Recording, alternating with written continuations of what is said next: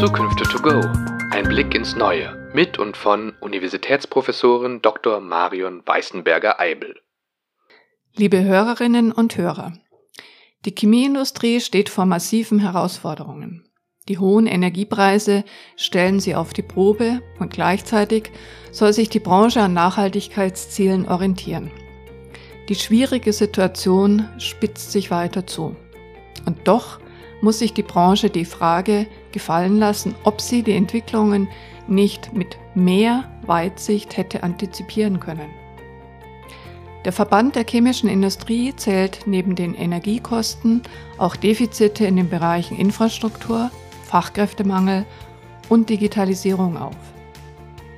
Währenddessen will die BASF mehrere Anlagen schließen und 700 Stellen am Stammsitz in Ludwigshafen abbauen. Für die Volkswirtschaft wäre es ein herber Verlust, wenn Chemieunternehmen Deutschland den Rücken kehren würden. Denn die Chemieindustrie ist schon immer eine Branche gewesen, in der Forschung und Entwicklung großgeschrieben wurde. Sie liefert seit jeher innovative Ansätze, die auch für viele andere Branchen ein Zugewinn sind. Nun gilt es, ihre Innovationskraft zu nutzen, um sich klimaneutral und sozial nachhaltig aufzustellen. Nicht nur deshalb sollten wir dafür sorgen, dass Deutschland für die Chemiebranche weiterhin ein attraktiver Standort bleibt. Unser heutiger Gast ist CTO, Arbeitsdirektorin und Standardleiterin des weltweit größten Chemiestandortes. Die promovierte Chemikerin stieg 1997 bei der BSF ein. Wie sie Leadership versteht, was es braucht, um das Wissen in einem großen Konzern zu managen und warum die chemische Industrie Teil der Lösung für eine zukunftsfähige Welt ist, das erläutert Dr. Melanie Maasbrunner, meinem Kollegen Sebastian Burger, in der heutigen Episode von Zukünfte to go. Viel Spaß! Vermutlich können die wenigsten Menschen konkrete Produkte des Unternehmens nennen, mit dessen Vorstandsfrau wir heute sprechen dürfen. Und doch steckt die Arbeit des Ludwigshafener Chemiekonzerns in nahezu allen Produkten, die wir uns vorstellen können. Das reicht von Elektronik, Chemikalien und Gasen für Flachbildschirme und Batterien über Klebstoffe und Superabsorber für Windeln bis zu Vitaminen für Nahrungsergänzungsmittel, Tierfutter oder Kosmetik. Ein so großes Unternehmen hat zahlreiche Herausforderungen zu meistern.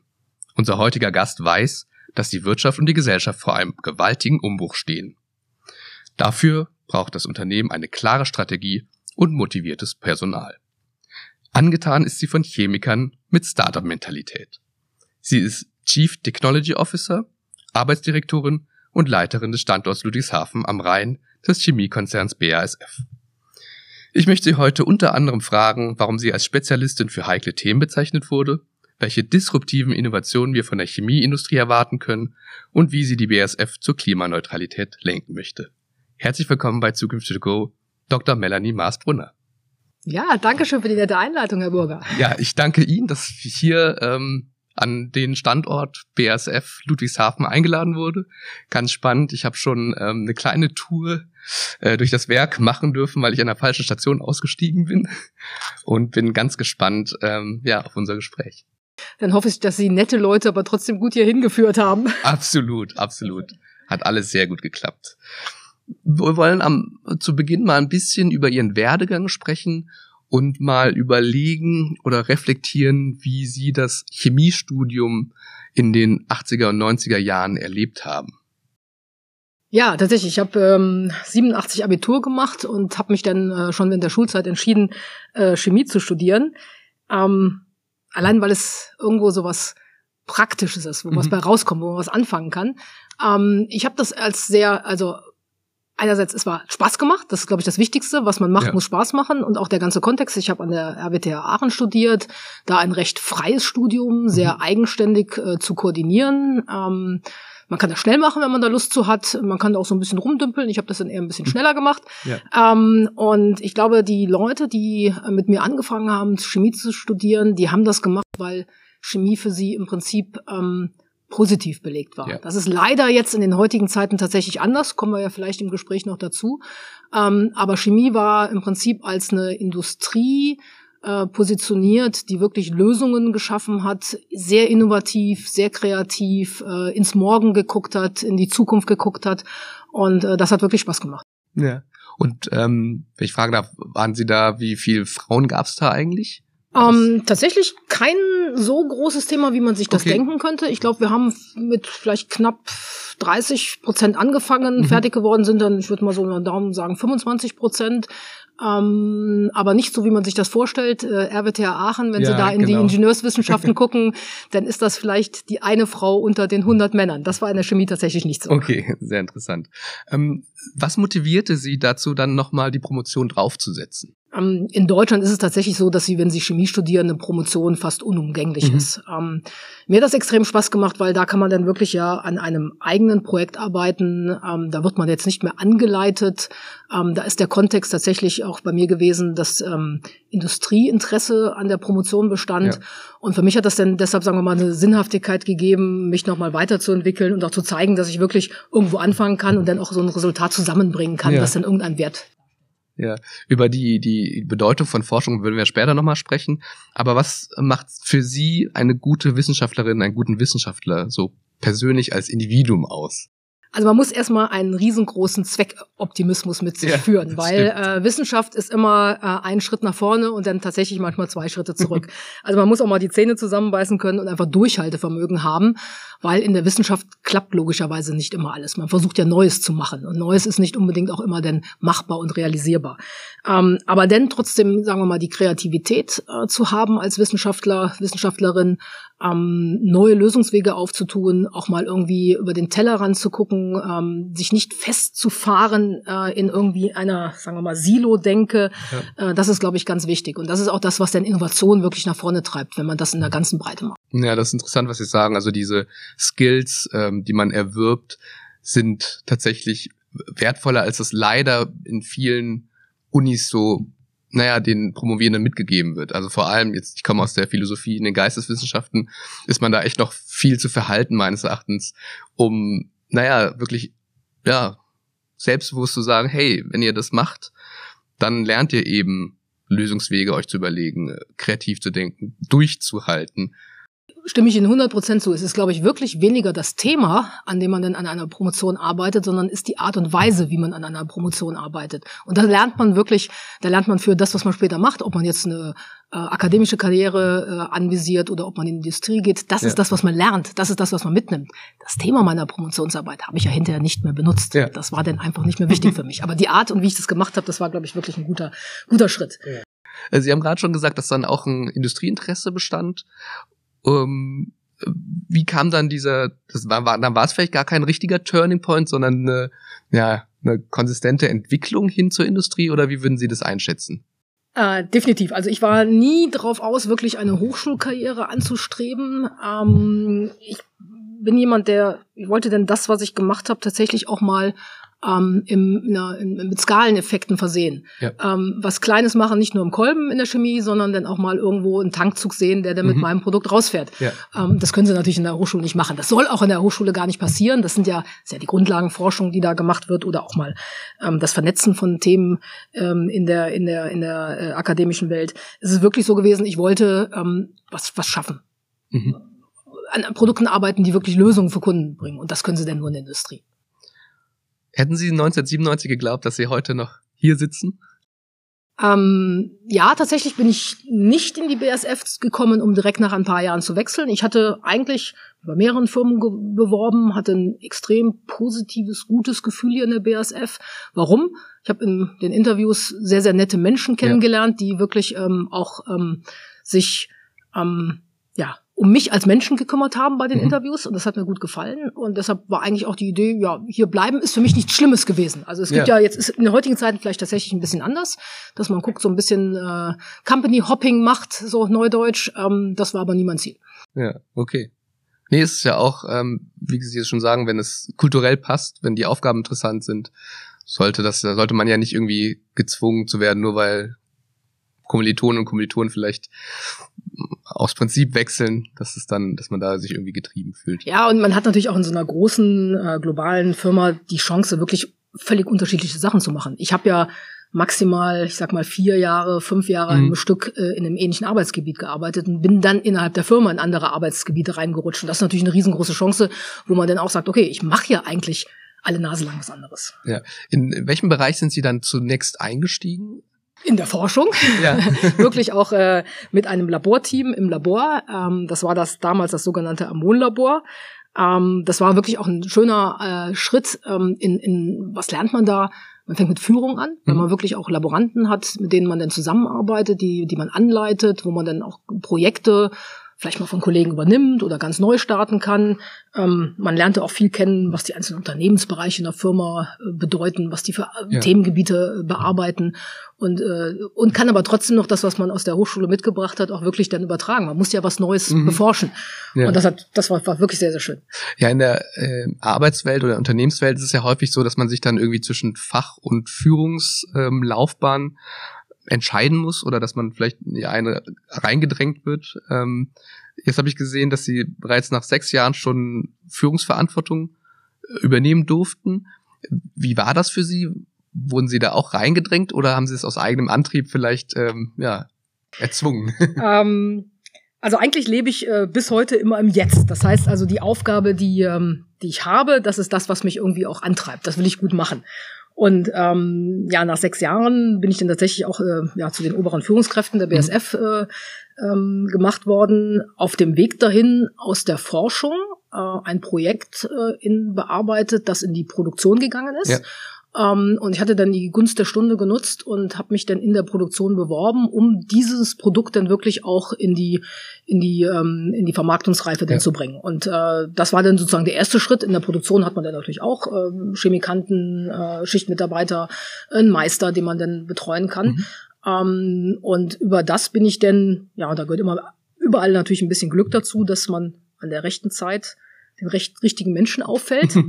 ja. ähm, ich sage immer meinen Leuten, man fällt auf, wenn man Gutes macht. Da braucht man sich gar nicht so irgendwie äh, mit der Nase nach vorne mhm, zu strecken ja. und dann Finger zu heben. Das, das fällt auch so auf.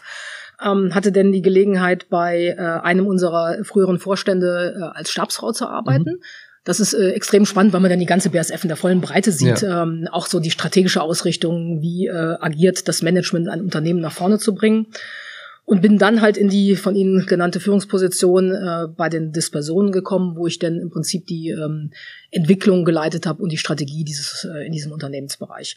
Ähm, aber wie gesagt, das ist immer so ein, so ein Wechsel gewesen, ja. weil einfach ähm, Leute gesehen haben, ja, die haben mir was zugetraut. Muss ja, ich auch sagen, ja. alle Führungskräfte, die ich hatte, haben mich immer unterstützt und mir zugetraut, dass ich den nächsten Schritt machen kann. Und das ist, glaube ich, auch ein ganz wichtiger Faktor, dass man sich dann nicht unwohl fühlt oder unsicher, sondern dass man weiß, dass die Leute, ähm, die einen dann auch fördern, ähm, auch irgendwo noch da stehen und einem den Rücken stützen. Das ist auch ein gutes Gefühl einfach. Ja, und das absolut. machen wir, glaube ich, in der BSF auch ganz gut. Ja, das kann ich auch ähm, nur so bestätigen. Also ich bin auch, also das heißt jetzt nicht Stabsfrau oder Stabsmann, aber als wissenschaftlicher Referent der Institutsleiterin habe ich auch so eine ähnliche, naja, ähnliche Rolle äh, inne gerade und merkt dann natürlich auch, wenn Vertrauen gegeben wird, dass man dann auch einfach besser und ähm, ja gerne arbeitet und man dann auch eben die Früchte der Arbeit äh, wirklich sieht und genau. merkt. Genau, das sind auch, sagen wir mal, auch die Führungskräfte, die denn äh, die motivierten Mitarbeiter haben. Äh, ich glaube nämlich, das Thema Vertrauen und Motivation mhm. hängt ganz, ganz eng zusammen. Da sind wir direkt eigentlich beim Thema, was ich auch ansprechen wollte, wie Sie denn Leadership überhaupt verstehen und wie Sie dann gleichzeitig Ihre drei Rollen, jetzt äh, hatte ich vorhin schon in der Anmoderation gesagt, CTO, Arbeitsdirektorin und Standortleitung, wie Sie das miteinander vereinen. Sind das drei Herzen Ihrer Brust oder? ja, fangen wir mal mit dem Thema Führungsrolle an. Also ich bin definitiv der Meinung, jede Führungskraft kann nur so gut sein wie das Team, das für die Führungskraft arbeitet. Das heißt, man muss wirklich gucken, dass man in dem Team die Menschen, die dort arbeiten, extrem gut unterstützt. Ja. Ähm, das Thema Vertrauen nochmal wirklich ähm, an, an, an Prio 1. Ähm, viel Freiheitsgrade lässt. Ähm, für mich zählt auch tatsächlich ähm, nicht, wie Leute zu einem Ergebnis kommen, sondern dass sie ein Ergebnis mhm. haben. Und wenn sie Fragen haben, wie sie den Weg dahin beschreiten sollen, dann können sie auch gerne zu mir kommen. Ähm, dann dann versuche ich zu unterstützen, so gut ich das kann. Ähm, ich versuche auch immer zu gucken, dass die Teams ähm, sehr, sehr eng kooperieren, dass ja. also auch nicht, sagen wir mal, ähm, abgeschottet gearbeitet wird, sondern dass auch mal über den Tellerrand geguckt wird. Und wir haben ja viel Wissen auch in der, in der Firma und extern, was wir auch ja, nutzen klar. in der Forschung. Ähm, das muss man wirklich reinholen, damit hinterher auch das beste Ergebnis rauskommt.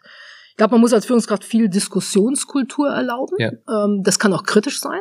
Und ich glaube, aus so einer Diskussion kommt dann wirklich auch raus, ähm, dass das, was man vielleicht anfänglich als gut gefunden hat, nochmal hinterfragen kann, weil mhm. andere Leute das hinterfragen und dass hinterher dann was Besseres daraus kommt. Und das ist, glaube ich, so ein bisschen auch meine Leitlinie, lass die Teams gut arbeiten und unterstützt nur dann, wenn es wirklich notwendig ist.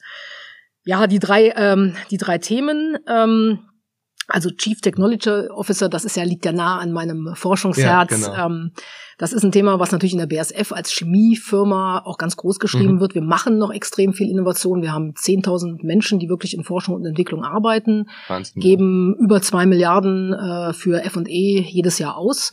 Ähm, das heißt, das liegt mir auch sehr, sehr nah, denn äh, da eine Steuerungsfunktion zu übernehmen, wie wir denn diese Forschung und Entwicklung betreiben, wo wir hinwollen, wie wir das global machen und so weiter und so fort. Wir haben jetzt auch ähm, vor zwei Jahren ähm, angefangen, die Forschung umzustrukturieren, mhm. näher an den Kunden zu bringen, näher in die Unternehmensbereiche zu bringen, aber auch eine ganz starke zentrale Forschungsplattform zu haben. Ähm, und ich glaube, das ist uns ganz gut gelungen an der Stelle.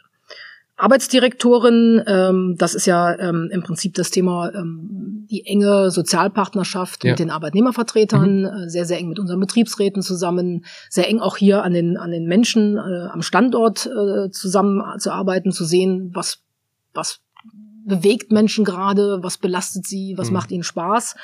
Ähm, das mache ich ganz gerne, weil ich gerne mit Menschen umgehe. Ja, ja, ja. Ähm, das ist natürlich in den heutigen Zeiten tatsächlich gar nicht so einfach. Ähm, die, die Chemie steckt tatsächlich in einer ja, in einer Krise. Das ist einmal die allgemeine wirtschaftliche Situation in Deutschland.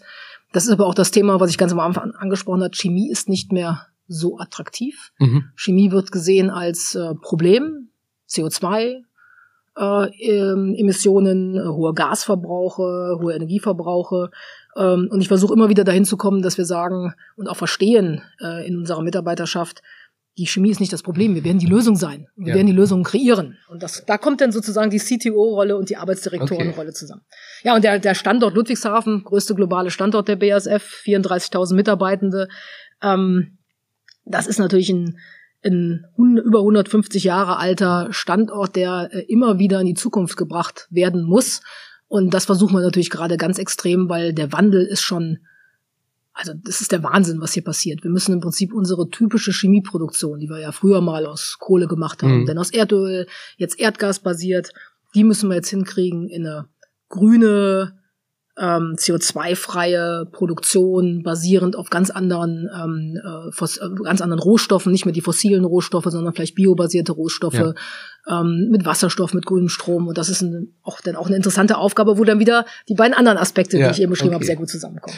Sie haben jetzt wahnsinnig viel gesagt, worauf ich gleich nochmal zu sprechen kommen möchte. Jetzt vielleicht als Abschluss zu Ihrer Person. Ich hatte da in der Vorbereitung den Wirtschaftswochenartikel gelesen, da wurden Sie als Spezialistin für heikle Themen bezeichnet. Das, äh, warum erstmal und was meinen die damit? Jetzt müssten Sie ja eigentlich die Wirtschaftswoche fragen, ja, wenn die das so schreibt. ähm, ja, ich könnte mir vorstellen, ähm, das hängt ein bisschen damit zusammen, dass ich in meinen äh, Rollen, die ich vorher hatte in Unternehmensbereichen, ähm, auch wirklich ähm, ja nicht davor zurückgeschreckt bin, um Organisationen mhm. zu gestalten, Organisationen anders aufzustellen, tatsächlich auch mal ähm, ich sag mal, kleinere Standorte zu schließen, weil sie nicht mehr wirtschaftlich waren. Ähm, das aber immer in so einem Kontext gemacht habe, dass wir geguckt haben, dass mit den Mitarbeitenden das sehr gut funktioniert, ja. dass das in enger Abstimmung auch wirklich äh, mit den Sozialpartnern dann in den verschiedenen Ländern gelaufen ist, ähm, dass ähm, trotzdem im Prinzip die Motivation in der Mannschaft denke ich mal, ganz hoch geblieben ist. Das könnte ein Grund sein. Ähm, und der andere Grund könnte sein, dass das, ähm, ähm, ich glaube, mir zugeschrieben wird, dass ich ähm, authentisch bin okay. und glaubhaft und das Thema Vertrauen vielleicht auch spürbar mhm. ist bei der Mitarbeiterschaft. Und mit den Grundlagen kann man, glaube ich, heikle Themen manchmal ja, etwas eben. anders angehen, als wenn man jetzt, äh, sag mal, ähm, mit der Axt im Wald genau, rumläuft. Ja. Und, äh, Spezialistin für heikle Themen ist ja ist erstmal nicht negativ aufgeladen, sondern ist ja, kann ja auch die positiven Eigenschaften unterstreichen. Wir wollen ein bisschen über Innovation sprechen. Ähm, Sie haben ja schon gesagt, 10.000 Mitarbeitende arbeiten im Bereich Forschung und Entwicklung. Und in der Süddeutschen Zeitung haben Sie gesagt, dass Forschung ein Ziel und ein Zweck haben sollte. Was, was, was meinen Sie damit? Und ähm, War das etwas, was Sie dann während der Zeit der Promotion, wo es ja eher um Grundlagen ging, entwickelt haben? Und ähm, wie würden Sie das vielleicht voneinander abgrenzen? Ja, äh, Sie stellen die Frage schon genau richtig. ähm, warum sage ich das? Ähm, es gibt, glaube ich, wirklich zwei unterschiedliche Aspekte von wissenschaftlicher Forschung und ähm, der industriellen Forschung. In der wissenschaftlichen Forschung müssen Grundlagen, wie Sie es gesagt haben, geschaffen werden. Ja. Äh, neue Ideen kreiert werden, neue Methodiken entwickelt werden. Ähm, ähm, da darf man mal an was arbeiten, was vielleicht hinterher überhaupt keinen Sinn und Nutzen hat. In der industriellen Forschung machen wir das ja tatsächlich auch. Wir haben Kunden und die mhm. Kunden, mhm. die brauchen Lösungen. Und die müssen wir im Prinzip bereitstellen, an denen müssen wir arbeiten, da müssen wir immer wieder neue Forschungsaktivitäten reinstecken, damit ähm, das, was der Kunde dann auch wirklich in die Anwendung bringen möchte, funktioniert. Mhm. Ähm, das heißt, das habe ich so gesagt, sozusagen gesagt, mit, das muss einen, eine Sinnhaftigkeit haben. Ja. Und letztendlich muss man auch ganz klar sagen, wir müssen als, ähm, als äh, Unternehmung auch mit unserer Forschung Geld verdienen weil wir natürlich immer das Geld, was wir verdienen, auch wieder in neue Forschung ja, und neue genau. Produkte stecken müssen. Ähm, deshalb ähm, ist es also ganz wichtig, dass man hier das so ein bisschen abgrenzt. Aber letztendlich kommt es natürlich auch zusammen, mhm. ähm, weil wir müssen natürlich auch da, wo, wo vielleicht ähm, wir an unsere internen Grenzen stoßen, auch gucken, was dann wieder außerhalb dieser Grenzen wirklich äh, wissenschaftlich beforscht wird und das wieder reinholen als Wissen. Also ja. das ist halt diese, das ist eine immerwährende Interaktion letztendlich. Ja, ja. Dieser Austausch einfach ja. zwischen Hochschulen und ja ähm, ja, außeruniversitären Einrichtungen und Unternehmen. Genau. Glaube ich, ist auch was, ja, Deutschland ausmachen könnte oder schon ausmacht und noch mehr ausmachen könnte. Ja, das ist äh, genau, das ist auch ein, ein richtiger Punkt, weil können wir gleich gerne auch gerne nochmal detaillierter diskutieren. Hier müssen wir deutlich besser werden, ähm, um auch, ähm, ich sag mal, diese Technologie- und Innovationsführerschaft, mhm. die in Deutschland ja sicherlich sich in den letzten Dekaden, ähm, die hat sich entwickelt. Wir waren sehr gut, und ich habe ein bisschen das Gefühl, wir werden jetzt nicht mehr so ganz vorne gesehen. Mhm. Das liegt einfach daran, dass es auch andere ähm, Länder, äh, andere USA, sage ich mal als Beispiel, ja. oder vielleicht jetzt auch China anders machen. Und gerade über diese Zusammenarbeit, Hochschulforschung, Hochschulaktivitäten, Industrie, und jetzt vielleicht noch das Thema, ähm, was, was Sie auch schon gesagt haben, Startups ja, oder wie, ja. wie, wie skalieren wir eine kleine Idee zu was Großem, wenn sie noch nicht industriereif ist, dass das besser funktioniert, das würde dann Deutschland wieder auch ein bisschen eine Nasenlänge nach vorne bringen. Ja, ja ich glaube, was dazu auch passt, ist so ein bisschen dieses Selbstverständnis, was viel im Mittelstand herrschte. Wir sind irgendwie Hidden Champions, kann, keiner kann das besser, aber letztlich das dann auch öffentlichkeitswirksam zu vermarkten, auch jetzt ähm, vor dem Hintergrund des Fachkräftemangels, ist, glaube ich, eine wichtige Aufgabe. Ich hatte letztens im Podcast ähm, eine äh, ähm, Mittelständlerin, die hat gesagt, warum verstecken sich die Hidden Champions eigentlich? Ne? Vor allem jetzt Fachkräftemenge, ähm, da gehen dann die Leute vielleicht doch eher zu größeren Unternehmen, die müssen doch raus, die machen so tolle Produkte, die sind ähm, wichtig für, für die Volkswirtschaft. Und da einfach dieses Selbstverständnis was vielleicht in den USA zu viel ist, sag ich mal, da also Marketing ähm, rausposaunen, das ist vielleicht das, was äh, vor allem im Mittelstand vielleicht zu wenig ist bei uns. Ja, haben Sie vollkommen recht. Ähm, Im Mittelstand werden letztendlich ähm, die, sagen wir mal, das Spezialwissen, was da nach vorne getrieben wird, die Lösungen, die da entwickelt werden. Ähm, man ist mal so ein bisschen so dieses ähm, ähm, Verhalten, ähm, humble, äh, mhm. deutsche ja. Verhalten, äh, nicht zu viel über was zu reden, genau. das hilft uns jetzt wirklich nicht mehr weiter, ja. weil wir, wir, wir stehen ja so tatsächlich im, ähm, in der Konkurrenz zu Führungskräften, die, äh, zu Fachkräften, die im Prinzip irgendwo herkommen von der Welt genau. und sagen, okay, Deutschland ist ein guter Ort, da möchte ich gerne hin. Hm, Sprache ist schwierig, aber trotzdem kann ich mich dran gewöhnen. Ähm, Englisch geht inzwischen auch ganz gut, aber die Themen, die treiben mich ja hin. Ja. Deshalb komme ich ja hin. Und da machen wir viel zu wenig Werbung. Auch in der Chemie übrigens. Also mhm. nicht nur in dem kleinen Mittelstand, auch in der großen Chemie, glaube ich, sind wir nicht proaktiv genug, das äh, Marketing, äh, die Marketing-Story wirklich zu entwickeln. Ja, ja. Ja, genau, das, das Thema äh, hatte ich vorher auch schon notiert. Ähm, das Thema ja, Storytelling oder Narrative zu entwickeln für eben eine gute Zukunft und auch wie man zu dieser guten Zukunft beitragen möchte, ist, glaube ich, ganz wichtig für viele Industrien. Ja, genau. Das ist, äh, das ist wichtig, damit die Industrie sich gut positioniert und das ist wichtig, damit Fachkräfte Interesse ja. haben, in diesen Industrien zu arbeiten. Das ist wichtig, dass wenn es Hochschulstudien gibt zu diesen äh, Gängen gibt zu mhm. diesen Industrien, dass überhaupt junge Menschen Lust haben, da anzufangen zu, zu ja, studieren. Absolut. Und ich glaube, gerade die Chemie ähm, tut sich da schwer Ähm, ich hatte letztens auch mit, mit, mit, mit Hochschulen ein bisschen Kontakt. Ähm, man merkt das auch schon. Okay. Also man merkt das auch bei uns in, in, in der großen BSF. Man merkt das wahrscheinlich im Mittelstand noch mehr. Äh, und man merkt es auch an den Hochschulen. Und hier müssen wir wieder im Prinzip einen, ähm, ja, bisschen auf die auf, aufs Gas drücken im ja. Sinne von ähm, guck doch mal, wir haben wirklich ähm, wir stellen einen Wert dar. Ähm, ohne die Chemie funktionieren viele, wie Sie es ja am Anfang gesagt haben. Es ist mhm. überall drin und wir können im Prinzip damit auch die Lösungen schaffen, die uns dann in die Nachhaltigkeit bringen und die uns im Prinzip auch in eine, in eine Welt bringen, wie wir sie alle haben wollen. Klimaneutral, kein CO2 mehr ausgestoßen und so weiter und so fort. Kommen wir nochmal ganz kurz zurück zu den Innovationen. Was ist denn das Besondere, was würden Sie sagen, ist das Besondere ähm, an der Chemiebranche und an eben Innovationen in dieser Branche im Vergleich zu irgendwie Maschinenbauer oder, oder sonst was? Ähm, das ist wahrscheinlich wirklich die, die Facette und die Breite ähm, der, der Lösungen, die wir für ganz, ganz viele verschiedene mhm. Industrien mhm. anbieten können. Wir stellen ähm, ähm, reaktive Zwischenstoffe her für die Pharmaindustrie. Mhm. Also wir bedienen im Prinzip das Gesundheitswesen. Ja. Wir haben, äh, wie Sie gesagt haben, zum Beispiel auch Vitamine, sehr, sehr komplexe äh, Syntheseketten, um Vitamine herzustellen, die dann in die, sondern in die Tierernährung gehen. Ja. Ähm, wir können aber genauso gut ähm, ein Lösungsmittel herstellen, was denn in der Halbleiterindustrie verwendet wird, um Halbleiter herzustellen. Mhm. Oder wir stellen äh, im Prinzip ähm, ähm, E-Mobility äh, basiert darauf, dass Chemie funktioniert. Also wir mhm. brauchen im Prinzip äh, äh, Batterien ähm, und die Batterien müssen dann hinterher auch recycelt werden. Ja. Auch das macht die Chemie dann möglich. Ähm, Windenergie äh, ist vielleicht, sagen wir mal, wo der Maschinenbauer sagt, das ist ja eigentlich mein Terrain, aber ähm, ein, ein, ein Windrad, ähm, das hält nur über 25 Jahre lang, wenn es vernünftig beschichtet ist. Ja. Und das ist auch wieder Chemie. Und wenn man sich das so überlegt, dass, also wenn wir uns hier den Raum vorstellen, ohne Chemie, säßen mhm. wir wahrscheinlich auf einem kleinen Holzblock und hier wäre sonst nichts. Und das macht halt das, das Spannende aus. Und dann zu gucken, wie kann man denn über ähm, neue Ideen, äh, das Verbinden von Wissen äh, in, in, in, in neue Stoffe reingehen, in neue Lösungen reingehen, in Formulierungen, in neue Werkstoffe. Und das ist sozusagen eine mhm. immer noch unfassbar große, ähm, ja, ich sag mal, Sandbox, in der man dann arbeiten kann. Ja, ja ich glaube, so wie das klingt, brauchen ihre Mitarbeitenden auch ganz viel Offenheit und Kreativität, um überhaupt sich vorstellen zu können, wo die Produkte alles landen könnten. Ähm, das ist tatsächlich gar nicht ganz so schwierig, okay. ähm, weil es ist so, dass unsere ähm, unsere Unternehmensbereiche, die ja nah am Kunden sind, die mhm. die Produkte vermarkten, die die Kunden kennen, die kennen auch die Kundenbedürfnisse der Zukunft. Okay. Da wird immer wieder gefragt, da werden ähm, Analysen, Marktanalysen gemacht, ähm, da werden ähm, Konkurrenzanalysen gemacht und so weiter und so fort. Und dann gibt es einen ähm, guten Austausch zwischen den mhm. Leuten, die sozusagen das Wissen vom Markt abgreifen und dann in die Forschung übersetzen.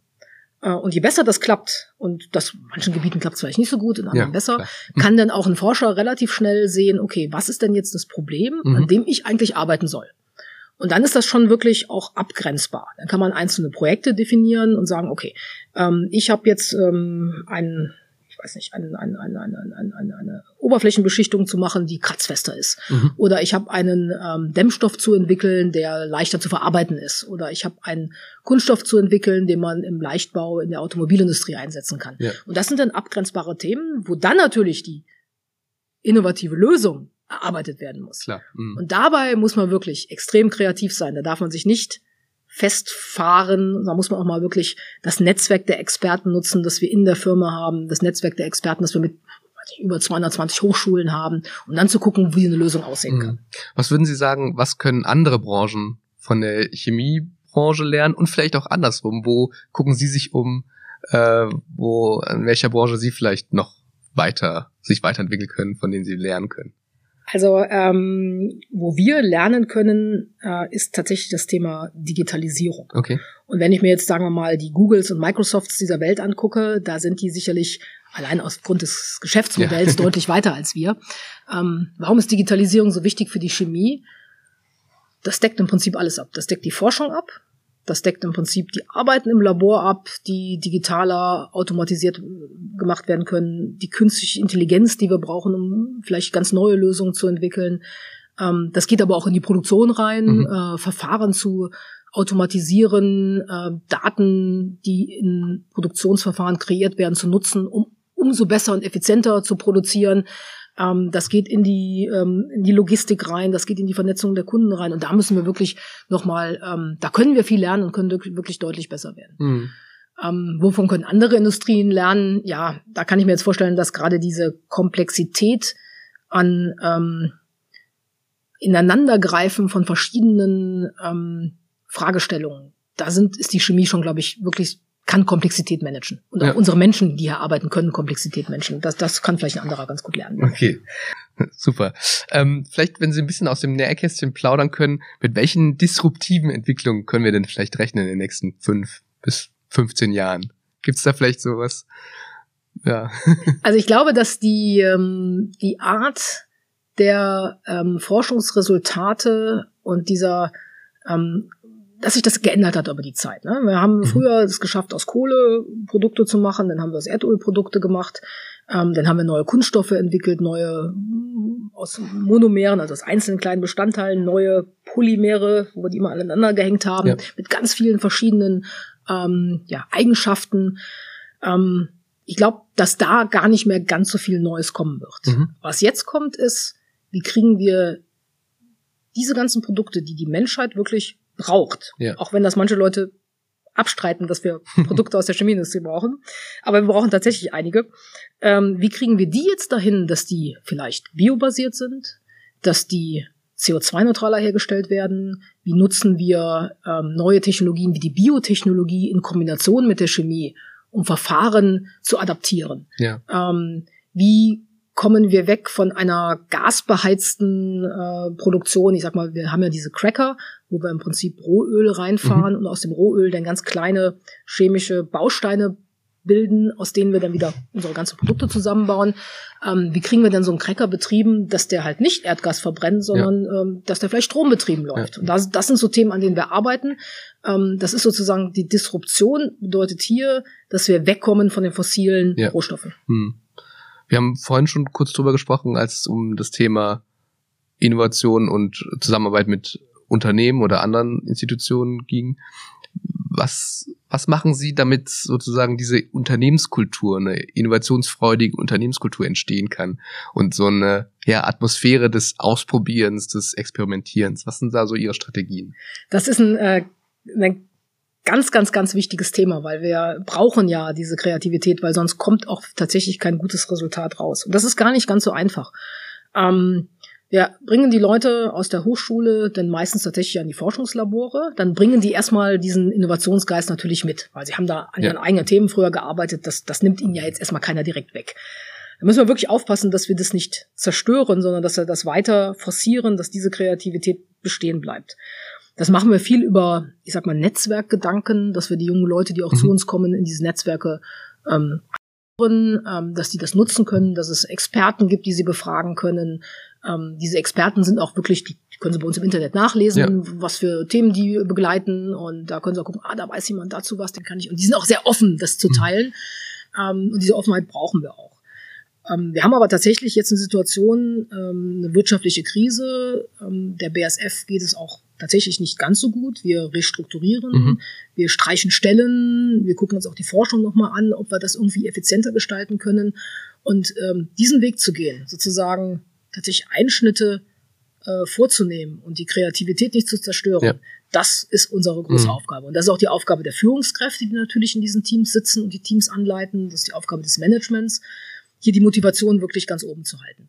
Ähm, manchmal tun wir uns tatsächlich, fällt uns das nicht so ganz einfach. Und ich glaube, wir reden halt tatsächlich zu wenig über die tollen Sachen, ja. über die positiven Sachen. Ja. Wir reden immer oft auch das Thema Deutschland, was Sie eben schon angesprochen haben, über das Kritische, mhm. halten uns da eher so bedeckt bei irgendwelchen Sachen. Einfach mal zu feiern, dass ein Projekt toll gelaufen ja. ist. Ähm, äh, zu erwähnen, dass wir jetzt einen kleinen Schritt weitergekommen sind. Äh, uns zu freuen, dass ein Kunde vielleicht von einem neuen Produkt mehr gekauft hat das einfach noch aktiver zu gestalten. Das führt dazu, mhm. dass die Leute sich auch wirklich motiviert fühlen. Ähm, es gibt aber auch so kleinere Sachen. Wir haben ähm, jetzt Ende der Woche verleihe ich den sogenannten ähm, Ideen mhm. Award. Ja. So, da sind Leute in Teams, in der Produktion vorrangig, die äh, haben aus sich selbst heraus Verbesserungen eingeführt. Ja. Und zwar Verbesserungen, die wirklich der BSF Geld bringen. Mhm. Die spart irgendwo vielleicht ein Stück Energie, Rohstoffe, die Ausbeute wird besser. Und das haben diese Teams aus sich selbst heraus entwickelt. Dann können mhm. die ihre eigenen Vorschläge in ein System einreichen. Das wird dann bewertet, auch wie viel monetärer Benefit da rauskommt. Ja. Und die Besten werden jedes Jahr äh, gewürdigt und bekommen tatsächlich dann auch einen größeren Check überreicht. Mhm. Und allein zu sehen, dass es sich lohnt, kreativ zu sein, Ideen wirklich umzusetzen und dass man damit die Firma nach vorne bringt und auch für sich selbst ein bisschen was hat. Das ist, glaube ich, auch eine gute mhm. Motivation. Ja, ich glaube auch, wenn ähm, ein großes, eine große Herausforderung ist, glaube ich, auch dieses ganze Wissen zu managen. Auch wenn dann eben umstrukturiert wird, wenn Werke geschlossen werden, wenn jetzt vermehrt Kooperationen vielleicht mit anderen Partnern stattfinden. Wie schaffen Sie das, dieses ganze Potenzial, äh, dieses ganze Wissenspotenzial auszuschöpfen? Ähm, und gibt es vielleicht doch noch hier und da Stellen, die sagen, nee, das ist jetzt mein Herzensprojekt, das teile ich nicht, das Wissen. Vielleicht in der einen oder anderen Abteilung müssen wir keine Namen nennen, aber das gibt's. Also, das, äh, also es ist wirklich extrem, dass wir das vorhandene Wissen ähm, was wir ja über Jahrzehnte tatsächlich hier entwickelt haben, auch genau, nutzbar ja. machen. Es macht ja überhaupt keinen Sinn, wenn jemand jetzt im Jahre 2023 an einem an einer Forschungsidee arbeitet, die schon vor 20 Jahren mal bearbeitet worden ist, wo man weiß, es klappt oder es klappt nicht. Ähm, dieses Wissen zugänglich zu machen, das, ähm, ähm, das kostet uns wirklich viel Zeit und Arbeit. Das ist ähm, glücklicherweise jetzt mit der äh, steigenden Digitalisierung auch deutlich mhm. einfacher äh, Daten abgreifbar zu machen, ähm, Artificial Intelligence zu nutzen, um im Prinzip über ein paar Schlagwörter ähm, Kombinationen schon zu kreieren von Sachen, die früher in der BSF gemacht worden sind, um daraus vielleicht so, ich sag mal, so ein erstes Brainstorming zu entwickeln. Da kommen wir jetzt hin. Das mhm. ist wirklich auch richtig gut. Ähm, gibt es Leute, die ihr Wissen nicht gerne teilen? Tatsächlich, vielleicht haben wir den einen oder anderen, ähm, der, das nicht gerne macht, weil das ist irgendwie sein, sein Herzensblut. Mm, denn, mm. Aber im, ähm, wenn wir hier in der Firma, und das hat mich auch wirklich zur BSF damals gebracht, wenn sich hier Leute fragen, kannst du mir helfen? Ja. Dann, dann hilft man jemandem auch. Mhm. Und dann teilt man das Wissen auch. Das muss man manchmal aktiv erfragen. Es ist also nicht so, dass da jemand sitzt und sagt, ich habe jetzt das Wissen, da gehe ich mal zu dem und dem und dem. Es ist eher andersrum. Ja. Sie brauchen Wissen und sie gehen auf die Leute zu und dann müssen sie halt wissen, wer sind denn die Leute, die dieses Wissen haben könnten. Und hier sozusagen auch die, ähm, die, die, die, die, die Übersicht zu schaffen, ja, dass man diese Menschen ansprechen kann und dass man auch dann nochmal rumwühlen kann, was da früher gemacht worden ist. Das ist ganz wichtig. Und da können wir sicherlich immer, immer besser werden, mhm. ähm, weil das hilft uns wirklich, das Rad nicht immer neu zu erfinden, sondern einfach aufzubauen auf den vielen guten Sachen, die schon da sind. Einfach das Thema auch mal systematisch anzugehen ja. und Prozesse ja. zu entwickeln, damit eben das Wissen nicht verloren geht. Genau, genau. Aber da sind wir auch schon ganz schön weit. Also da können wir, glaube ich, ganz stolz drauf sein. Vielleicht noch eine Frage zum Thema Innovation. Ähm, äh, BSF wird ja häufig dann irgendwie so als der große Dampfer äh, beschrieben und große Dampfer auf dem Schiff, äh, die haben ja die Eigenschaft, dass sie recht inflexibel sind. Was äh, entgegnen Sie der Kritik, dass so ein Großkonzern zu inflexibel sei für diese dynamischen Zeiten, äh, die wir gerade haben? Ähm, die Kritik, dass wir träge sind, ist teils berechtigt, muss ich ganz ehrlich sagen. Ähm, das ist aber jede große Unternehmung, ja. weil die über die vielen Prozesse, die auch notwendig sind, ähm, ähm, um, um wirklich im Prinzip, wir müssen ja äh, compliant sein, auditierbar sein und so, deshalb müssen Prozesse existent sein. Das kann lähmen, aber es ist natürlich ganz wichtig in den heutigen Zeiten, diese Agilität nicht zu verlieren oder besser sogar noch zu pushen. Ja. Ähm, in den Forschungsprojekten können wir das relativ gut, weil wir ja ähm, im Prinzip auch Forschungsprojekte so wie wir sie starten, so wie wir sie äh, im Prinzip monitoren über die Zeit, äh, so wie wir sie ähm, weiter aufbauen oder auch mal schnell beenden. Mhm. Meine, das ist ja auch die Kunst. Ja. Agil heißt auch, dass man wirklich mal sagen muss, mein Projekt, das bekomme ich nie über die Ziellinie. Das sage ich jetzt ganz offen, das höre ich auf. Und dann ja. kann ich lieber mit meinen zwei Händen und meinem Kopf an einem neuen Projekt arbeiten, was dann weiter ähm, uns nach vorne bringt. Und ähm, das muss man immer wieder auch ähm, pushen. Das wird in regelmäßigen auch, auch, auch Dialogen, wo über diese Forschungsprojekte diskutiert wird, ähm, wo die Gelder auch freigestellt werden für diese Projekte ja. oder halt auch nicht mehr freigestellt werden. Ähm, das ist extrem wichtig, weil da würden wir uns ja extreme Chancen vertun, mhm. wenn wir an den falschen Themen zu lange arbeiten. Das fällt manchen schwer, klar, wenn man an seinem Thema arbeitet und das aufhören muss. Ähm, und das ist auch so ein bisschen so ein kulturelles Thema. Ich würde mir wünschen, dass wir es schaffen, so eine positive Fehlerkultur zu entwickeln. Ja, dass ja. zu sagen, ein Projekt ist gescheitert, das ist aber nicht schlimm, weil ich habe ja was gelernt, mhm. die Organisation hat was gelernt. Das kommt jetzt zwar nicht zu einem Produkt, was ich an einen Kunden verkaufe, aber mein Wissen, das ich da reingebracht habe, bringt mich vielleicht bei dem übernächsten Projekt ein Stück weiter. Ja. Und deshalb, und deshalb ist so diese Fehlerkultur, wir sind immer noch so ein bisschen, ah, jetzt bin ich mit drei Projekten gescheitert, mhm. das ist doof, ich muss jetzt mal irgendwas nach vorne bringen. Nee, scheitern kann gut sein. Ja. Ja, eine der größten Herausforderungen, haben Sie ja schon angesprochen, ist ähm, die Klimaneutralität. Und wie geht man vor oder wie gehen Sie oder das, das gesamte Management vor, einen so großen Konzern zu diesem Ziel am Horizont zu lenken? Ja, das ist wirklich ähm, tatsächlich die große Aufgabe ähm, des BSF-Managements, das transparent, klar und deutlich ähm, vorzubereiten, auszudenken und dann auch den, den Menschen zu erklären, wie wir das machen. Ähm, einerseits äh, ist es ganz wichtig, wir haben uns das Ziel gesetzt, 2050 global mhm. klimaneutral zu sein, 2045 in Deutschland. Mhm. Ähm, wir haben uns aber auch ein Ziel für 2030 gesetzt. Äh, da wollen wir im Prinzip relativ zu früheren Werten ja. unsere CO2-Ausstoß um 25 Prozent nochmal reduzieren. Ähm, und dazu haben wir im Prinzip mehrere, ähm, ja, mehrere Vehikel, sag ich mal, wie wir das machen können. Und wir versuchen sozusagen neudeutsch eine Roadmap zu entwickeln, ja. wie wir in Jahres, Quartalen, Einheiten, Zeiteinheiten dahin kommen. Ähm, dabei müssen wir viel ausprobieren. Das heißt, diese Roadmap ist auch sehr, ja, ändert sich. Ja, das, ja. Diese, muss man auch wirklich ähm, sehr flexibel sein, weil es gibt vielleicht ähm, Testprojekte, Pilotprojekte, wo wir sagen, die sind gut. Äh, ich sag mal ein Thema Wärmepumpen, ja. ähm, um aus Wärme, Wärmepumpen zu nutzen, um ähm, nicht durch Verbrennung Dampf zu erzeugen, sondern im Prinzip die, die, die Energie über den Dampf wieder in die Systeme zu bekommen, ist sehr wichtig. Ähm, kann mal ähm, auf eine gewisse Art funktionieren, auf eine gewisse Art nicht und daraus dann weiter zu lernen und dann diese Roadmap mit konkreten Meilensteinen zu versehen, ist extrem wichtig. Und ähm, das den Leuten auch wirklich zu erklären, wie wir es machen und warum wir das machen. Wir kommen aus einer Zeit, wo zum Beispiel hier in Ludwigshafen die Menschen es gewohnt waren, dass wir viele, viele neue Produktionsanlagen hier mhm. hingesetzt haben. Wir setzen hier immer noch neue Produktionsanlagen hin, wir setzen hier neue Forschungsanlagen hin, äh, neue Techniker. Ähm, aber es ist schon anders, als es früher war. Wir müssen jetzt den Bestand, der hier ist, sozusagen in diese grüne Transformation bekommen. Das heißt, wir arbeiten viel zum Beispiel an grünen Strom. Mhm. Das ist natürlich für jemanden, der eine neue Produktionsanlage sieht, jetzt gar nicht so sichtbar, weil der grüne Strom kommt dann halt jetzt ja, über ja. Leitungen hierhin oder das sind dann Transformationseinheiten, die das dann hier ins Werk bringen.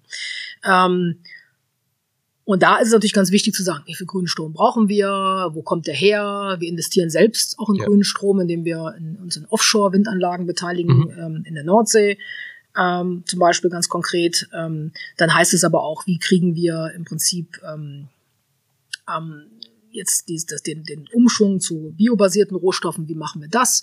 Wo fangen wir da an? Äh, welche welche, welche ähm, Kanäle sind da offen? Da, man kann von Biomethan reden, wir können von Bioethanol reden, wir können von fermentativen Prozessen reden. Ja. Und das ist aber letztendlich auch eine ganze Palette an Möglichkeiten mhm. und die müssen wir jetzt im Prinzip ähm, wie so ein Puzzle vernünftig zusammen. Ja. Und das ist diese Roadmap. Und wenn das Puzzle mal steht, dann haben wir bis 2030 einen kleinen Ausschnitt und bis 2050 dann den gesamten Ausschnitt mhm. geschafft. Also interessant, dass Sie das jetzt mit den Roadmaps ansprechen. Also wir in der Zukunftsforschung machen, arbeiten wir auch mit Roadmaps, mit Trendanalysen und mit äh, Zukünften im äh, Plural, so wie auch unser Podcast Zukünfte to go heißt.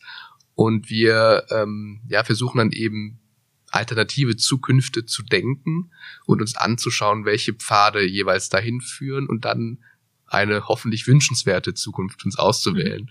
Ist das was, was ja sich auch verändert hat in der Wirtschaft, dass man das vor 50 Jahren hat man noch nicht in diesen Zeithorizonten gedacht und jetzt sollte man schon diese ja diese Zukunftsperspektiven noch expliziter einnehmen? Ähm, ich glaube, man hat schon ähnlich gedacht. Die Problemstellungen und Herausforderungen waren andere. Mhm. Als ich in, äh, also um 2002 herum für einen unserer Vorstände gearbeitet hat, war das große Thema, wie lang reicht denn das Erdöl mhm. und das Erdgas weltweit?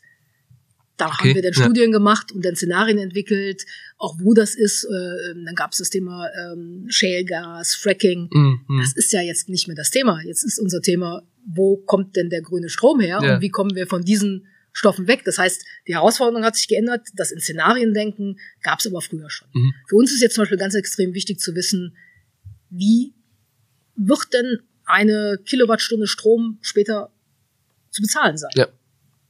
Ja. Ist sie vier Cent teuer oder ist sie mit der ganzen Infrastruktur, die notwendig ist, hinter zehn Cent teuer? Und damit rechnen wir natürlich dann auch unsere Verfahren durch. Sind die wirtschaftlich? Macht das Sinn? Ähm, wo müssen wir sozusagen uns selbst beteiligen, um eine gewisse Übersicht zu haben, wo sowas hingehen kann? Ähm, wo verlassen wir uns auf andere? Und ähm, da ist vielleicht auch nochmal was, was sich jetzt auch in diesen Szenarien geändert hat. Ich glaube, die Thematik der Kollaboration muss ja. anders aussehen. Mhm. Wir waren früher sehr stark in den einzelnen Industrien in Deutschland aus sich selbst heraus okay. was nach vorne mhm. zu treiben. Die Stahlindustrie, Maschinenbau, die Chemie. Und jetzt ist es, glaube ich, wichtig, dass wir als in Ansätzen von Partnerschaften ähm, gemeinsam was machen. Mhm. Warum? Das Brett, was wir bohren müssen, ist so dick, dass die einzelne Industrie, die sich damit beschäftigt, gar nicht die ganzen finanziellen Mittel ja. auf den Tisch legen kann. Wir können auch nicht erwarten, dass die Politiker uns das ganze Geld einfach auf den Tisch legen. Das mhm. wird nicht funktionieren. Gewisse Unterstützung an gewissen Stellen sind sehr, sehr wichtig. Aber jetzt sozusagen diese ähm, großen Investitionen, die die Zukunft sozusagen dann auch begleiten, oder die uns in die Zukunft begleiten, dass die finanzierbar sind und machbar sind, entwickelbar sind und auch technologisch von den Ideen entwickelbar sind, das ist ganz wichtig, dass man hier die vernünftigen Partnerschaften aufsetzt. Mhm. Und das ist auch ein Lernen, glaube ich, dass man mit ähm, anderen Industrien viel enger zusammenarbeitet, dass man Kooperationen ausgestaltet, dass man klar ist, wie so eine Kooperation, wer welchen Benefit hat, äh, wer was einzahlen muss da rein. Da lernen wir jetzt. Und das muss ja. noch besser werden, damit wir dieses dicke Brett wirklich letztendlich bohren können. Sie haben die Politik ganz kurz erwähnt. Was ist denn sozusagen ähm, ja die politische Rahmenordnung, was würden Sie sich da vielleicht wünschen, damit eben Innovationen für den Klimaschutz, äh, Innovationen für eine nachhaltige Entwicklung noch attraktiver gemacht werden? Jetzt läuft sich erstmal ganz tief. ähm, ja, ich glaube, dass unsere Politiker in Deutschland ähm, erkannt haben, wo wir hin müssen und auch erkannt haben, dass sie Wege dorthin gut vorbereiten müssen. Mhm extrem komplexes Thema. Deshalb sind vielleicht nicht alle Einzelentscheidungen, die auch jetzt diskutiert werden, wirklich exakt schon richtig und ja. richtig durchdacht. Sagt man das Thema Heizungsthematik und Wärmepumpe ähm, oder auch das Thema E-Fuel, wo ich sehr kritisch eingestellt bin. Ähm, aber ähm, man kann Randbedingungen schaffen, die es einerseits erlauben, die Klimaziele zu erreichen und andererseits die Industrie unterstützen, den Weg dahin wirklich zu beschreiten. Ja. Weil es nutzt uns ja gar nichts, Deutschland zu deindustrialisieren, klimaneutral zu sein, aber keine Arbeitsplätze mehr zu haben in Deutschland. Ja. Weil wir sind ja nicht nur ein Serviceland. Wir haben nicht nur Banken und Finanzservices, sondern wir haben wirklich auch ein produzierendes Gewerbe, wo viele, viele Menschen, Hunderttausende, Millionen von Menschen arbeiten und Arbeitsplätze wollen wir sicherlich äh, erhalten. Ja. Brauchen wir auch. Ähm, um das geschickt zu machen, dass die Industrie im Prinzip an den richtigen Stellen kleine Unterstützung bekommt. Und ich rede jetzt auch nicht von irgendwie Riesensubventionen, sondern ja. dass auch Rahmenbedingungen, ja. Regulatorik, ähm, Freiheitsgrade so gewählt werden, dass es funktioniert. Ist zurzeit extrem schwierig, ähm, gerade für die Chemieindustrie. Und hier gucke ich jetzt gar nicht auf die deutsche Politik so konkret, sondern auf die Europapolitik. Okay. Mhm. Äh, Europa hat sich ähm, mit dem Green Deal ein sehr konkretes Ziel gesetzt, ähm, den europäischen Kontinent im Prinzip ähm, grün, klimaneutral, vernünftig aufzustellen. Das ist richtig. Der Weg, wie die Europäische Kommission das fordert, ist sehr schwierig für die Chemieindustrie. Okay. Um das ein bisschen zu erklären, ähm, wir haben ja schon vor vielen, vielen Jahren das sogenannte REACH-System eingeführt. Das ist im Prinzip eine Chemikalienregulierung, okay. dass sie nicht gefährliche Stoffe in den Umlauf bekommen. Ja. Mhm. Ähm, das Ganze ist risikobasiert. Und die EU-Kommission geht jetzt in eine Gefährdungsdenke hinein. Was bedeutet das konkret? Die sagt, irgendein Produkt taucht jetzt irgendwo auf und ist gefährlich und soll verboten werden. Mhm. Dann sagen wir, ja, aber ihr müsst euch jetzt gut überlegen, das Produkt mag ja gefährlich sein. Wir handhaben das aber vielleicht nur in unserer Produktion, in einem Kessel. Das kommt überhaupt nicht nach außen. Das hat kein Gefährdungspotenzial für Sie und mich, wenn mhm. wir in unserem Haushalt ja. stehen. Aber das ist ein Rohstoff, eine Vorstufe für irgendein Produkt, was wir in der Industrie, in der Anwendung in Deutschland brauchen. Wenn das verboten wird, gibt es diese Anwendung nicht ja. mehr. So, jetzt ganz konkret zum Beispiel das Thema Halbleiter. Mhm. Wenn Sie bei Halbleitern gewisse Stoffe, und das könnten zum Beispiel die jetzt oft zitierten fluorierten mhm. ähm, Polymere sein, ähm, wenn sie die nicht mehr benutzen können, haben sie keine Halbleiterindustrie mehr, weil das ja. sind die einzigen Produkte, die wirklich in dieser, in dem Aufbau der Halbleitern funktionieren. Ja. Ähm, die kommen auch nicht an einen Anwender. Ähm, die werden in den Industrien so genutzt, dass die Mitarbeitenden, die dort arbeiten, exakt wissen, da gibt es einen Arbeitsschutz, da gibt es Regularien, das wird kontrolliert und so weiter und so fort. Ähm, die jetzt zu verbieten, ist aus meiner Sicht denn an der exakt dieser Stelle naseweiß. Mhm. Dass man die an anderen Stellen verbietet, wo sie vielleicht für Anwendungen nicht wichtig sind, das ist völlig okay. Ja, ja, so. ja. Ähm, und da muss die äh, Regulatorik aufpassen, dass man nicht überzieht, sondern immer guckt, Nutzen gegen Risiko. Ja. Und das wird ähm, sehr, sehr kurzfristig einseitig gemacht. Dann kommen dazu ja. noch, ich sag mal, äh, ganz, ganz enge Taktungen. Ähm, Gesetze werden sehr, sehr schnell äh, in die Diskussion gebracht, sollen schnell verabschiedet werden. Wir sind innovativ, das ist das Gute. Die Chemie kann auch Neues erfinden. Ja. Die kann auch für Sachen andere Lösungen erfinden. Das schaffen sie aber nicht in zwei Jahren. Ja.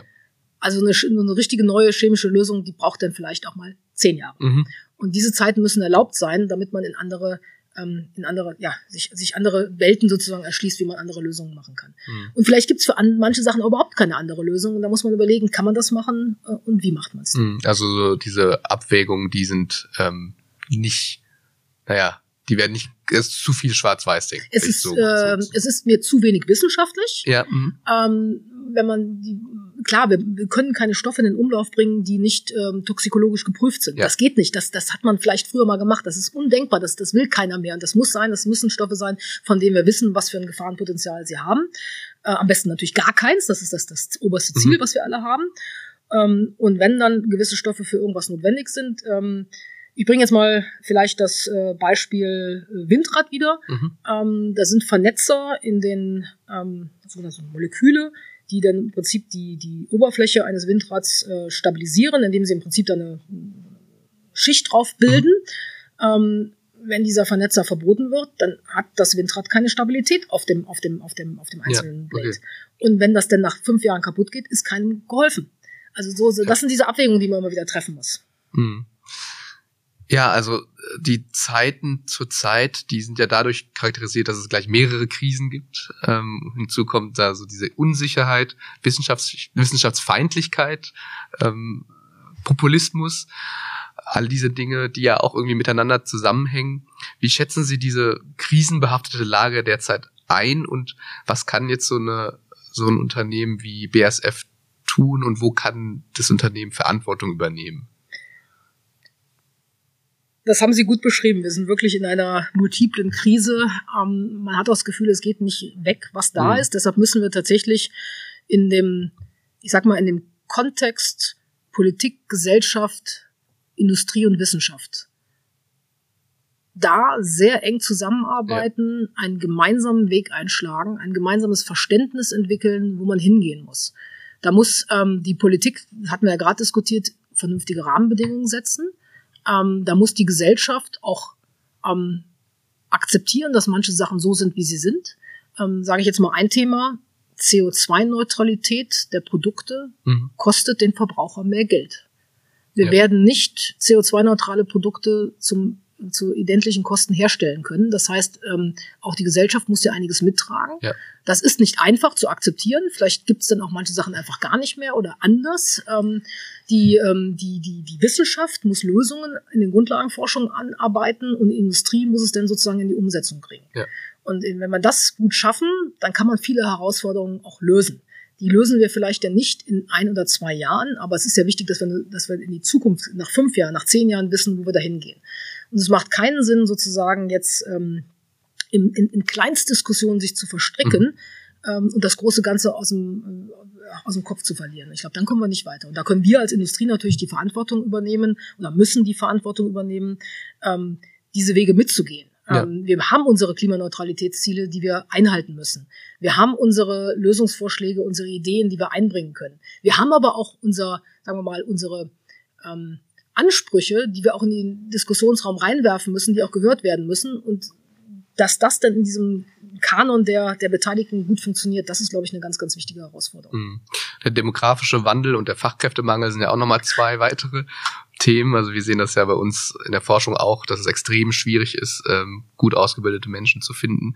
Wie begeistern Sie junge Talente vor dem Hintergrund, dass Sie schon gesagt haben, dass die Chemieindustrie nicht mehr so diese ja, positive Konnotation hat und auch vor dem Hintergrund der Digitalisierung, dass sie jetzt eben auch entsprechende Fachkräfte in dem Bereich brauchen, die vielleicht sonst eben zu Apple, Google, sonst mhm. wohin gehen würden oder vielleicht doch lieber ein Auto bauen, ähm, was man dann direkt sieht. Äh, ja, wie, was, was äh, ist, denken Sie dazu? Ist ein ganz, ganz wichtiges Thema. Also wir haben äh, uns das jetzt auch nochmal ähm, sehr, sehr detailliert angeguckt, ähm, in welchen Bereichen dann wirklich der Fachkräftemangel bei uns ganz kritisch ist. Und das haben Sie schon genau richtig formuliert. Das ist oft in der Digitalisierung. Mhm. Äh, ein Data Scientist hat viele Möglichkeiten. Äh, ist ein Data Scientist jetzt unbedingt an der Chemie interessiert? Das müssen wir jetzt interessant machen. Ja. Mhm. Wir müssen auch akzeptieren, dass ähm, diese Menschen, die dann bei uns anfangen, früher war es vielleicht so, Sie haben ja mich gefragt, wussten Sie, dass Sie die ja. ganze Zeit bei der BSF bleiben? Wir müssen vielleicht auch akzeptieren, dass diese Menschen nur noch in drei Jahre, vier Jahre bleiben, ihr Wissen mit uns teilen und dann zu einer anderen Firma geben. Das muss normaler werden. Mhm. Äh, wir müssen Flexibilität erlauben in der Art, wie wir Leute arbeiten lassen, ähm, äh, in der Eigenständigkeit, in der Verantwortung, in der Zugänglichkeit zu ihren Führungskräften. Äh, ich sag mal, das mobile Arbeiten wird immer wichtiger werden. Ähm, Work-Life-Balance ist ein Thema, was extrem wichtig ist für die, für die jungen Menschen. Ähm, wir müssen natürlich das Thema, dass wir wirklich einen, einen Purpose haben, Neudeutsch, dass der Wert der Chemie ja. wirklich ähm, auch der Gesellschaft helfen kann. Das müssen wir immer wieder proaktiv nach vorne schicken. Wir versuchen auch viel jetzt, sagen wir mal, ähm, Ausbildung attraktiv zu machen. Es sind ja nicht nur die Hochschulabsolventen, sondern auch, die, ich sag mal, die, die, die, die, die Realschüler und Abiturienten, die bei uns anfangen, zu zeigen, dass man ähm, auf dem Wege einer Ausbildung in der BASF ähm, oder ein duales Studium vielleicht, dass man wirklich extrem gute Möglichkeiten hat, sich hier zu platzieren. Interessanter Arbeitgeber und äh, mir gefällt das immer ganz gut, wenn unsere eigenen Leute Werbung für uns mhm. machen, wenn unsere Ausbildung, also unsere Auszubildenden für die Ausbildung sprechen, wenn unsere Chemiker an die Hochschulen gehen und erklären, ja. Ja. jetzt arbeiten sie ja drei Jahre, was macht denn Spaß? Und das müssen wir wieder extrem viel mehr forcieren, dass ja. das funktioniert. Wir müssen für, ähm, das sind wir, glaube ich, sehr gut aufgestellt, für ähm, die kulturelle Diversität stehen, dass wir wirklich Menschen aus allen ähm, Ecken der Welt hierhin und arbeiten lassen. Das war, als ich angefangen habe, vor 25 Jahren deutlich schwieriger. Ich glaube, mhm. wir sind jetzt wirklich ein internationaler Konzern ja. und das wird auch so gesehen, da hat keiner mehr Probleme mit. Ähm, und wir müssen auch immer sagen, ähm, super Leute, ihr habt ja echt alle Möglichkeiten, ihr könnt euch weiterentwickeln, ihr könnt Experte werden, ihr könnt eine Führungsverantwortung übernehmen, ihr könnt die Themenbereiche wechseln, ihr könnt aber auch auf einem Thema wirklich bleiben, ihr könnt ja. auch von der Chemie ins, ins, wenn ihr das vernünftig macht, in, in einen Product Management Job gehen oder auch in einen Marketing Job ja. und irgendwie das einfach mal zeigen, welche Facetten es hier gibt. Das hat mich damals mhm. total fasziniert und ich glaube, das kann auch heute noch faszinierend sein. Vielleicht zum Abschluss an diese, äh, an diesen Blog zu den Grand Challenges. Welche Rolle kann denn die BSF als Corporate Citizen spielen, also als auch als ja eine Art Bürger, also Corporate Citizen, unternehmerischer ja. Bürger, jetzt nicht nur oder vielleicht auch in der Region, mhm. ist ja natürlich sehr stark vertreten, aber vielleicht auch global. Das ist ein ganz wichtiges Thema. Das war ja wahrscheinlich vor einigen Dekaden überhaupt noch kein Thema, aber das ja. ist natürlich unsere Rolle. Ähm, das nehmen wir auch extrem ernst. Ähm, wir haben einmal hier tatsächlich äh, jeweils regional aufgestellt Aktivitäten, hier speziell auch äh, in Ludwigshafen, Metropolregion Rhein-Neckar, ähm, ist extrem wichtig, weil da kommt ja alles zusammen. Ja. Attraktiv ist diese Region ja. für Leute, damit sind wir vielleicht als Arbeitgeber auch attraktiv oder auch für andere Leute, die mit uns zusammenarbeiten, sehr attraktiv. Äh, also dieses soziale Engagement, was wir hier zeigen, ist extrem wichtig und das geht in viele Facetten rein. Ja. Mir ist persönlich extrem wichtig, dass wir hier eine Rolle spielen ähm, an, an, an Schulen, an, ähm, an auch schon mal ganz jungen Menschen, ähm, dass wir Möglichkeiten zur Verfügung stellen, dass in Grundschulen, in Kitas, mhm ähm, ähm, über Themen, die für uns wichtig sind, schon die Kinder nachdenken ja. dürfen. Ähm, wir sind da beteiligt an verschiedenen, ich sag mal, ähm, Vehikeln, wie zum Beispiel die Wissensfabrik, ja. die sich da wirklich auch im schulischen Bereich sehr stark engagiert. Ähm, einzelne Menschen bei uns in der Firma engagieren sich extrem stark, ähm, um im Prinzip ähm, das zusammenzuhalten, dass wir diese Menschen wirklich so ausgebildet bekommen, dass sie Interesse haben an Naturwissenschaften, ähm, dass das gesellschaftliche Zusammenspiel wirklich auch eine Rolle und eine Bedeutung hat, mhm. dass das nicht verloren geht. Ähm, und natürlich auch darüber hinaus, dass wir unsere Ziele, unsere Nachhaltigkeitsziele, unser, sagen wir mal, das, was wir Sustainable, Sustainability nennen, ja. äh, in, in, allen Facetten, und das sind ja nicht nur unsere Produkte, das ist auch unser Agieren ähm, in, in der Gesellschaft, dass das wirklich ähm, prüfbar ist, dass mhm. wir das belegen können, dass wir das vernünftig machen, dass wir hier keinen, keinen Nonsens machen, sondern dass wir genau in die richtige Richtung gehen und darüber reden und uns positionieren, mhm. in Gremien auftreten, ähm, das immer wieder klar machen, dass das unsere Eigenverantwortung ja. ist, die wir natürlich auch leben möchten. Also sowas wie Rechenschaft dann auch. Ja. Frau Masbrunner, wir biegen auf die Zielgerade ein. Sie haben es fast geschafft. Wir wollen noch ein bisschen in die Zukunft blicken, einen kleinen Ausblick wagen. Und da wäre jetzt die ähm, erste Frage, welches Narrativ der Chemieindustrie der Zukunft würden Sie gerne erzählen? Also das ist äh, ganz einfach, glaube ich, und das habe ich ja eben schon versucht, an ein paar Stellen anzubringen. Die Chemie ist Teil der Lösung.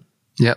Und das ist für mich das Wichtige. Das müssen wir Teil der Lösung für die Zukunft Teil der Lösung, äh, die Herausforderungen zu bewältigen und damit im Prinzip auch wirklich ein äh, ähm, signifikanter ähm, ja, Beitrag zu zukünftigen Welten, die wir schaffen, in denen wir leben. Und das muss verstanden werden. Mhm. Mhm.